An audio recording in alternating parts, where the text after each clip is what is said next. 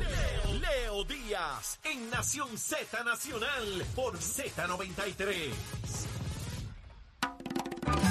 Y estamos de regreso aquí en Nación Z Nacional a través de Z93, la emisora nacional de la salsa, la aplicación La Música y nuestra página de Facebook de Nación Z. Y esta en línea telefónica la secretaria de prensa del gobernador Pedro Pierluisi, Sheila Anglero. Sheila, buen día, saludos. Saludos, Leo. Buenos días a ti y a todo tu público que te escucha todos los días y, y ya en este comienzo del fin de semana. Oye, tú suenas, me parece que estabas en una fiesta anoche, porque tú suenas, eh, parece que había un party anoche grande, ya vi unas fotos por ahí que eso estaba encendido. Pero mira, ¿qué pasó Estoy esta semana? ¿Qué pasó esta semana?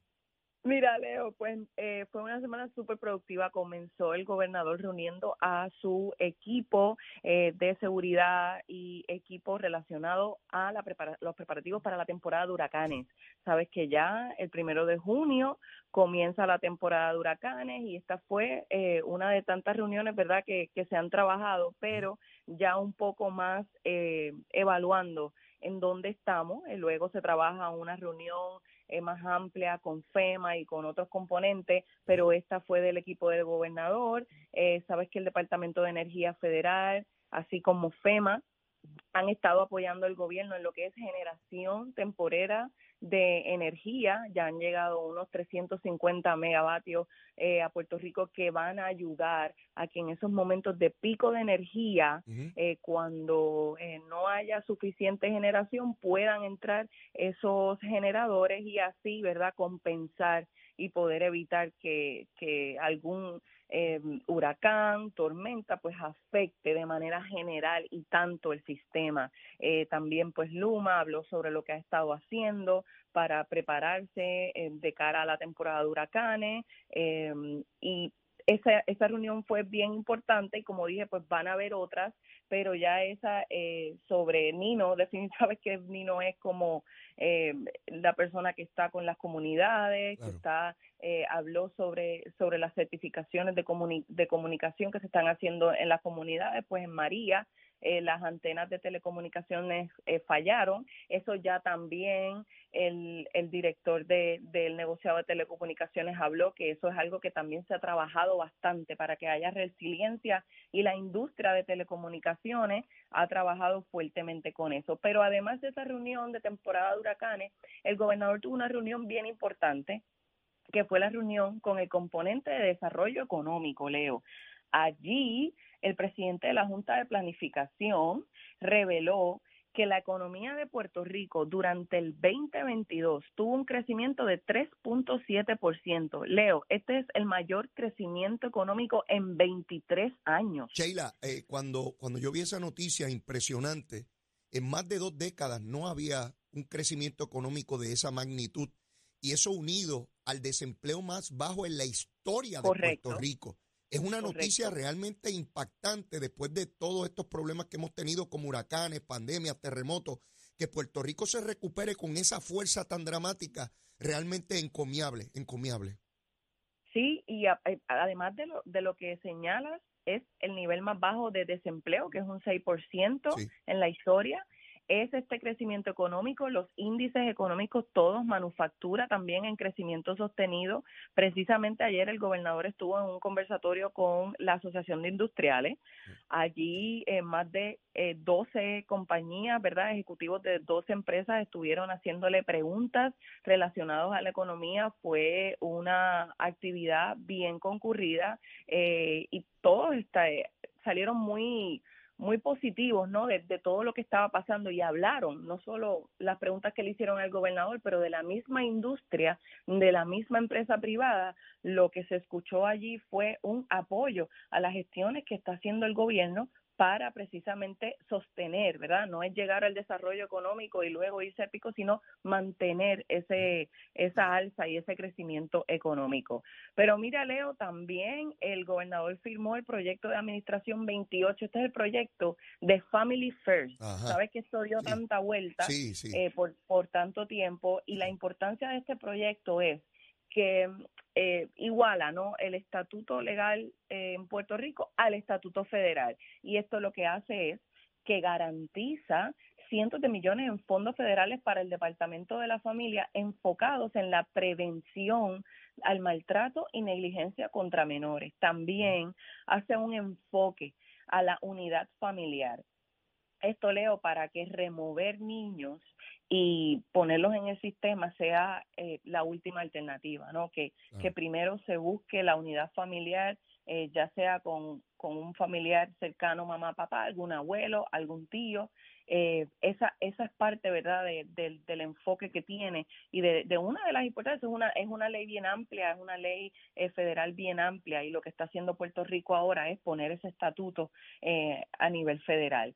También, Leo, el gobernador firmó ayer la orden ejecutiva que culmina con la emergencia del COVID-19. Finalmente, se acabó finalmente ya se acabó, los números pues han demostrado que y, y, y, se, y, aquí igualmente eh, esto es una decisión también del presidente Joe Biden, de la Organización Mundial de la Salud, que han dicho pues que ya esto no es una, una pandemia, eh, que ya no es una emergencia, que no representa ya una emergencia global. Gracias Como ha dicho el secretario Mellado, el COVID sigue con nosotros, eh, la prevención sigue, si tiene síntomas pues debe ir a hacerse la prueba eh, y, sigue ahí, pero ya, eh, ya se firmó esta orden ejecutiva para eliminar lo que es la emergencia por COVID. Esto delega precisamente en el Departamento de Salud que va a poder promulgar cualquier tipo de, de reglamentación o eh, de, o sea,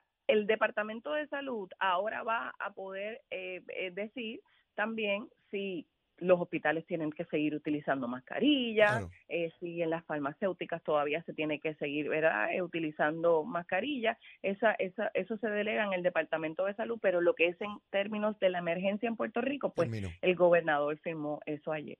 Y Leo, finalmente el Departamento de la Vivienda eh, anunció un desembolso de más de 200 millones. De estos fondos de CDBG, Leo, que estos fondos básicamente eh, ayudan a la gente a comprar su primer hogar. Esto es una ayuda que se le da para ese pago de el down payment, como uno dice, o sea, el, el, pago inicial, el pronto, el pronto Así que ya se han beneficiado sobre seis mil familias con esta ayuda que da el Departamento de, la Familia, que no solo eh, para respondedores de, de, primera emergencia, que es importante que también sepan que tienen acceso a esa ayuda, sino también para eh, otros ciudadanos. Así que lo importante es que se orienten con el departamento para que verifiquen si son elegibles a esa ayuda que, que incluye miles de dólares para hacer ese pronto para ese, ese pronto pago y tener ese primer hogar. Pues ya que estamos hablando de pronto, dame el pronto de la semana que viene. ¿Qué es lo que hay? Dime, dime algo. Eso no puede fallar. No, no, seguro que no.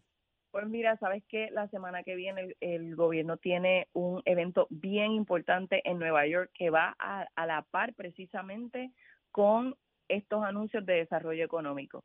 El gobierno tiene lo que se llama el PR Now, que eso es una eh, una presentación que se le va a dar a un grupo de inversionistas y a casas acreditadoras. Así que eh, esto es bien importante, Leo, porque ya estamos en ese nivel, ya estamos en el nivel en el que Puerto Rico salió de la quiebra, en el que Puerto Rico ha tenido crecimiento económico sostenido y en el que Puerto Rico ya puede presentarse eh, a, la, a la clase inversora y a la clase acrediticia para decirle estamos aquí, vamos bien, lo estamos haciendo bien, vengan de nuevo a Puerto Rico y mírennos como, como el lugar idóneo para invertir. Eso es una notición porque es parte de los requerimientos que tiene la ley promesa, donde tendría primero que eh, eh, determinarse qué se le iba a pagar a, los a los acreedores, tenía que haber los estados eh, financieros auditados, tenía que, tenía que haber los balances correspondientes y, y ya vemos que el salir al mercado el tener la capacidad de decirle, me puedes prestar porque ya yo voy a poder pagar.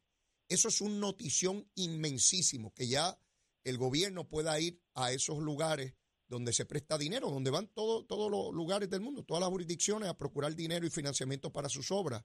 Eh, eh, tremenda noticia que, eso ya vaya a ocurrir. Así mismo es. Y no, no significa, ¿verdad?, que el gobierno va a ir a pedir dinero prestado, porque es lo que ha dicho el gobernador en este momento con el uso de todos esos fondos federales que el, que el gobierno de Pedro Pierluisi le ha dado tremenda agilidad al uso de todos estos fondos, pues estamos utilizando todo eso para hacer obra, para hacer obra permanente. Pero sí es importante demostrarle a la comunidad inversionista, a la comunidad de casas acreditadoras, cómo está Puerto Rico en términos de eh, ya dejando la quiebra atrás y con este eh, desarrollo y crecimiento económico que tenemos. Excelente. Gracias, Sheila. Eh, que Gracias un buen fin de semana. Buen fin de semana. Igual, igual, para ustedes.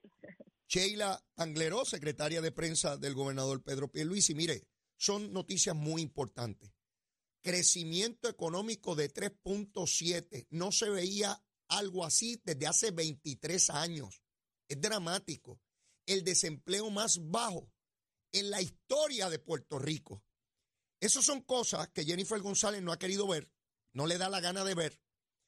Eh, y miren lo que, lo que ocurrió. Ayer hubo una vista en la Cámara de Representantes Federal donde estuvo la secretaria de Energía, Granholm, que ha estado aquí en Puerto Rico en varias ocasiones, y la presidenta de, de, la Comisión de Energía republicana en la Cámara dice que esa mujer y que viene acá y que no hace nada y que qué hace visitando Puerto Rico, ¿verdad?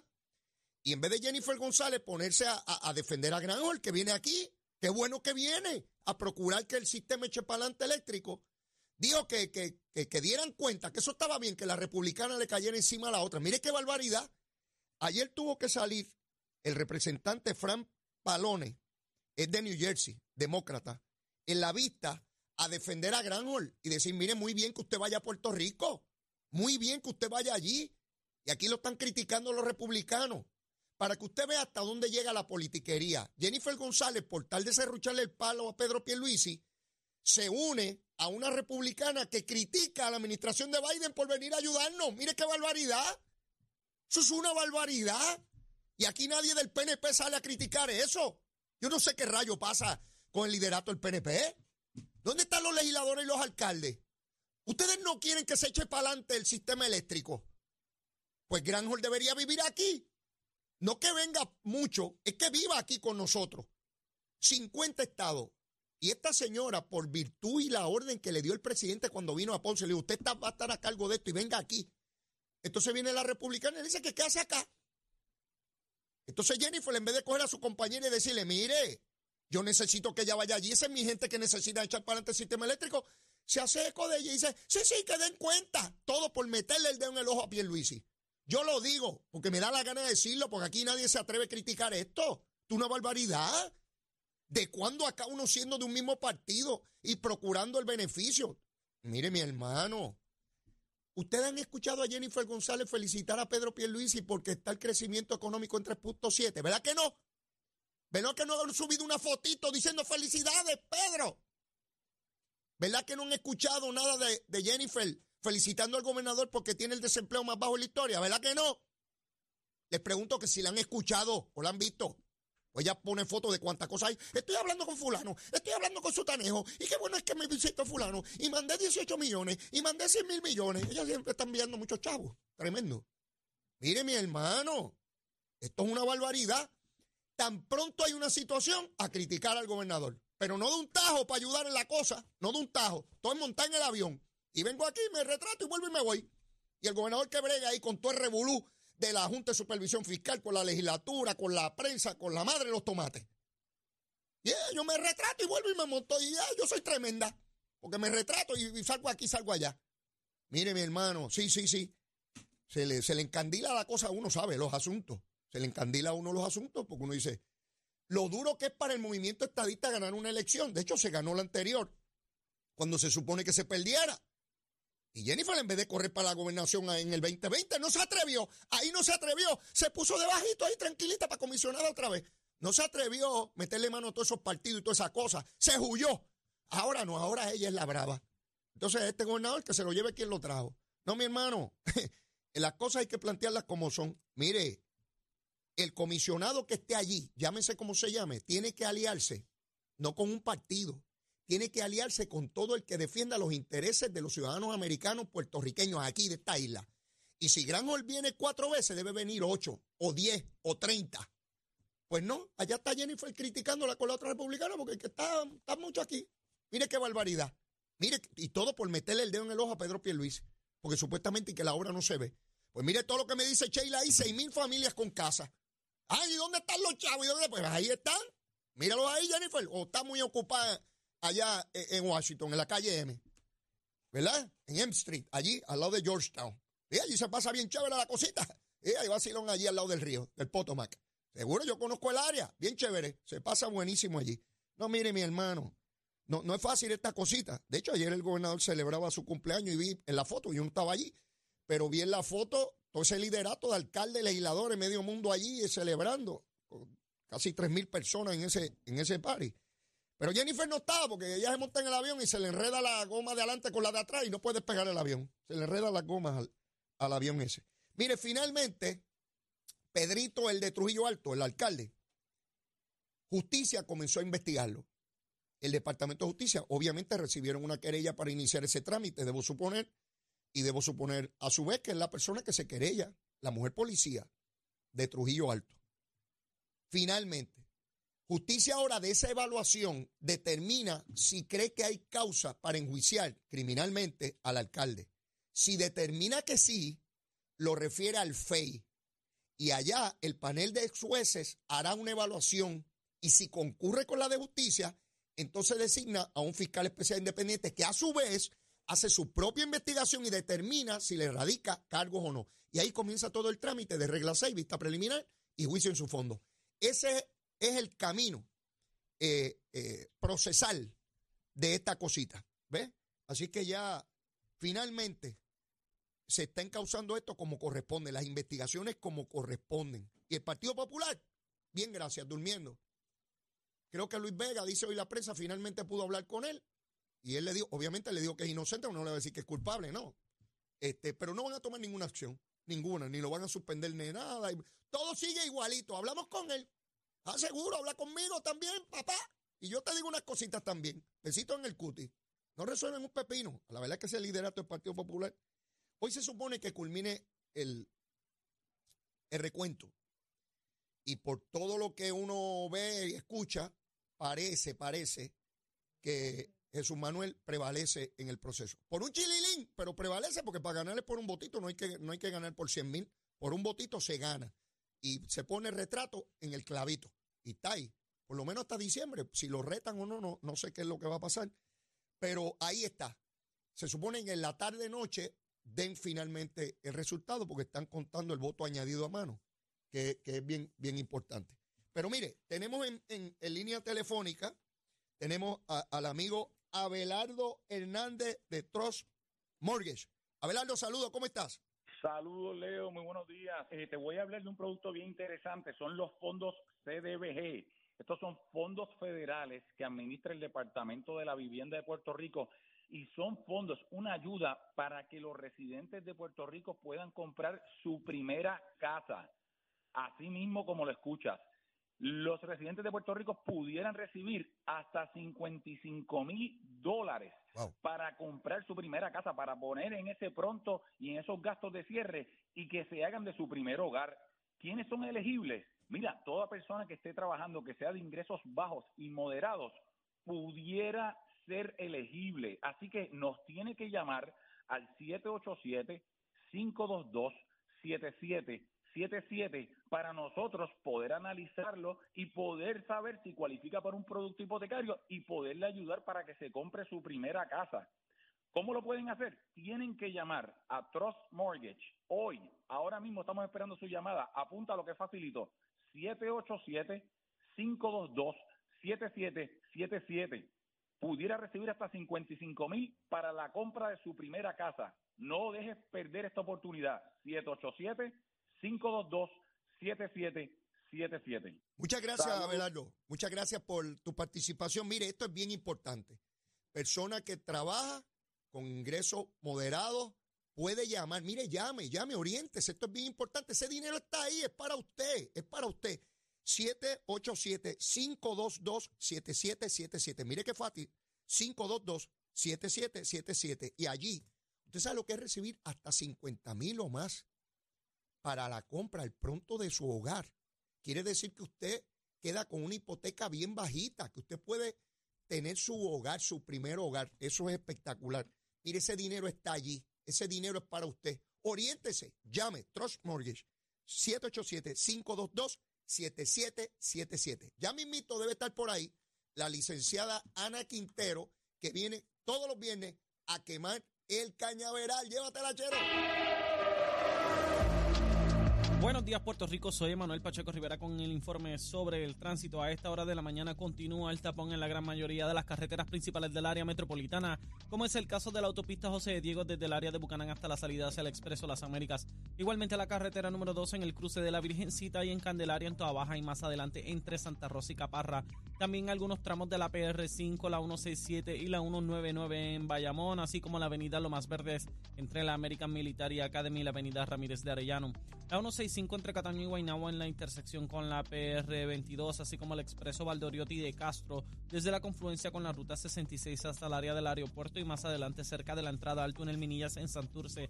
También la avenida 65 de Infantería en Carolina, el expreso de Trujillo en dirección a Río Piedras, la 176, 177 y la 199 en Cupey, así como la autopista Luisa Ferré entre Montelledra y la zona del Centro Médico en Río Piedras y más al sur en Caguas. También la 30 desde la colindancia de Juncos y Gurabo hasta la intersección con la 52 y la número 1.